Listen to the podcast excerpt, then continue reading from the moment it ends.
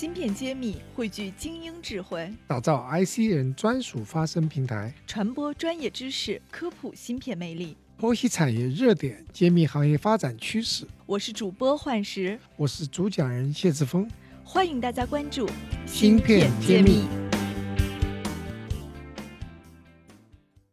欢迎大家收听《芯片揭秘》，我是主播幻石。我们邀请到了爱心教育创始人谢志峰博士。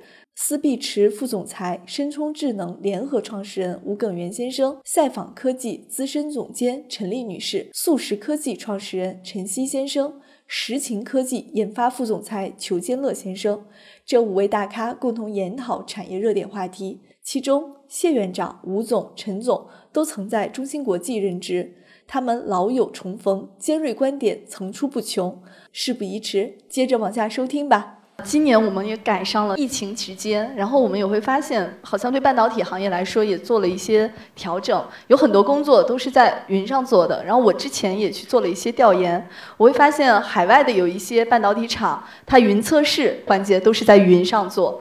然后呢，现在很多机台也很先进，它可以用遥控器远程来遥控这个机台的开关。那我也看到很多设计公司把 VPN 架好，然后很多员工在家里办公。那我想这样上云的模式和和云设计、云制造的模式可能会形成为一种趋势，但这是我的一种感觉，我不知道各位嘉宾怎么看，你们会不会选用这种方式？Linda 总开始。啊，好的。其实对这个云设计的话，就是芯片上云，我还是有一些感触的。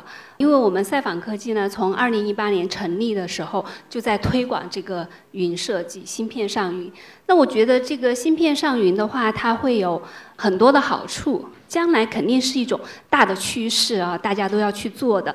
觉得其中一个比较小的就是好处，就是说它可以跨越这个。地域的限制，我只要有一台电脑，然后我就可以上去做设计。特别在美国硅谷，其实很多公司都推广了，因为你知道，就是硅谷的房价很贵嘛，大家就是在上下班的时间都花很多的时间从一个城市跨越到另外一个城市，所以他们那边很早就在推广这个设计。那另外一块的话，就是底层的 EDA 工具还会把 IP，还会把呃 Foundry 的 Library。都放到这个云端去搭建这个云的平台，而且这个云的平台它是已经是经过验证的。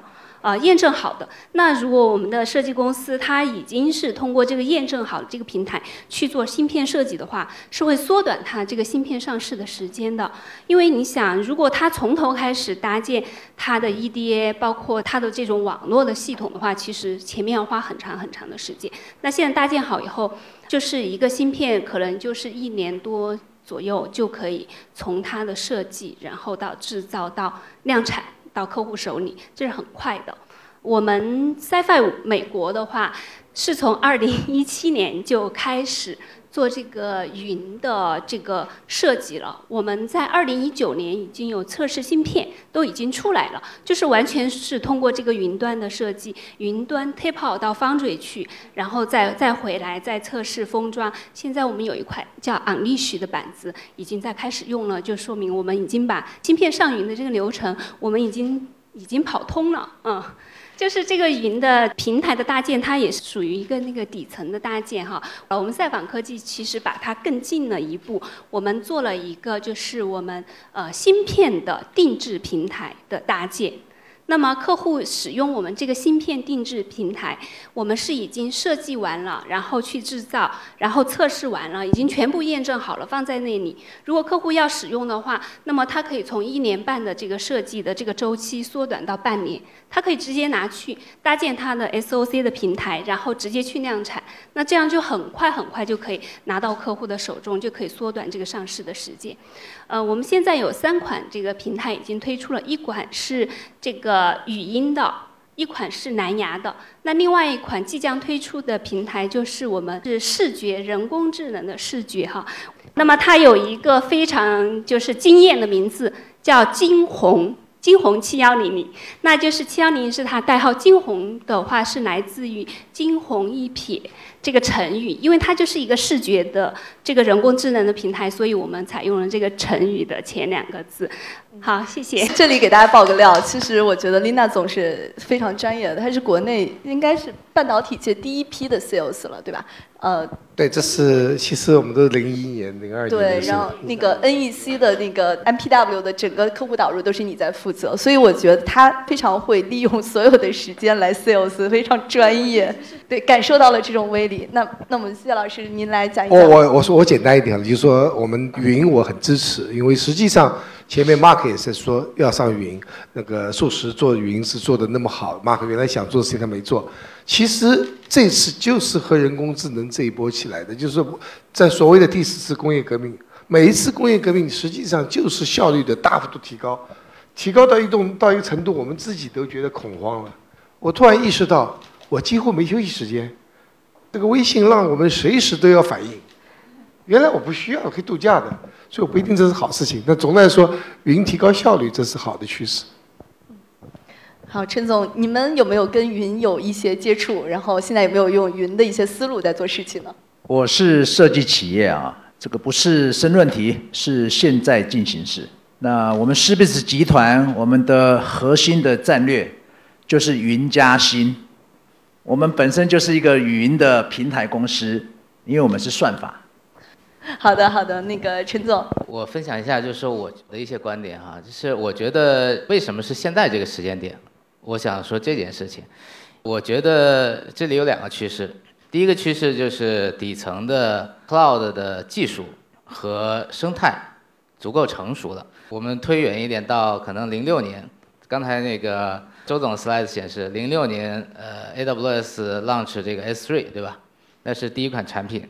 那如果我们在那个时候我们提说 EDA 上云，work 吗？这不 work，因为你在云上你没有这样的 resource，没有这样的能力，对吧？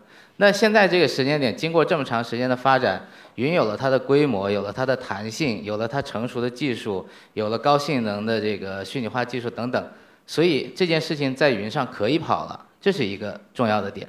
那么另外一个重要的点，从需求端来讲的话，因为呃更多的先进制程、更复杂的工具和系统出现，所以设计企业、生产企业他们需要有这样巨量的弹性的资源去做这件事。没有这些资源，没有这些环境，他做不了了。那这是需求，也就是说，首先又有需求，然后又有供给，那这件事情才能够发生。单方面我觉得是不可能，所以我觉得现在这个时间点才是正确的 timing。好的，邱总，这个问题我觉得你应该有话语权的。这个问题我有一点话语权，因为这个云这个作为一个平台的资源，其实大家都可以去使用。然后作为我们公司来讲的话，其实当然了，对我们来讲啊，因为毕竟不是我主要去掌握的，但我们可能还是因为原来的第一手经验的情况，作为一个初创的话，作为快速启动的一个过程的话，我们还可能用本地的方案。但是经过这个今天下午各位像数十还有 KWS 那个啊业界同仁的介绍以后，我觉得啊这个事情的话，对于我们公司在往前发展做规模化的时候，那云其实跟我们的规模化这个节奏是非常匹配的。从投入回报比的角度来讲的话，我觉得这是一门很划算的生意。三十天变成十七小时哈，这个案例确实让我也印象深刻。第九十六届中国电子展十一月十六号在上海新国际博览中心开幕，芯片揭秘有展有会，快来艾特我们参加吧！好，我今天也特别非常有幸啊，请到了这个 AI 公司的代表，就是我们吴总，Speech 应该算国内 AI 四小龙之一。然后我就觉得吴总您这个身份大变化，从这个 Foundry 的公司直接到了这个一家 AI 型的公司。我不知道您最近在搞什么事儿，然后我也想特别请教一下，AI 走进我们生活，您在搞什么？然后各给我们揭揭秘嘛。啊、我是半导体背景，那一个不小心踩进 AI 的圈子。那我是做芯片的，做硬件的，一个不小心负责一个所谓的软硬件整合。这其实挑战不少，但是呢有趣。那反过来讲，我是三年前成立了深聪智能，这三年也有很多的这个体会吧。一个是软件人才的 DNA 跟我们的芯片是非常非常的不一样。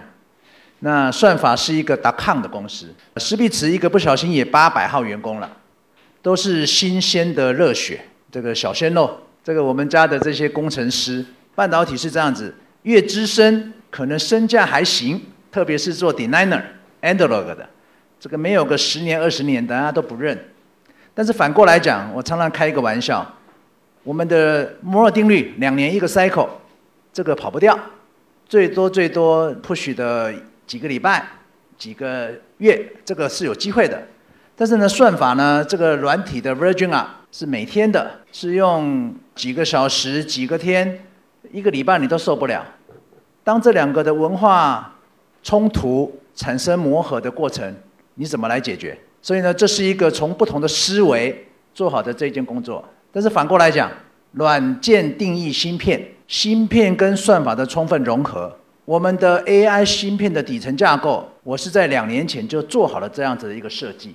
而我能够在我的团队里面能够 project 两年后的算法的底层，这就是软硬件整合的竞争力。如果按照目前的 business model，算法出来了一个很牛的一个技术，它只能去线上的一个市场去做匹配，不管是算力，不管是存储，不管是 PPA。那你如果能够在两年前做产品定义的时候，就目标瞄准了一个市场，你就能够在未来的两年。推出芯片的时候，就能够 project 你将来的一个算法。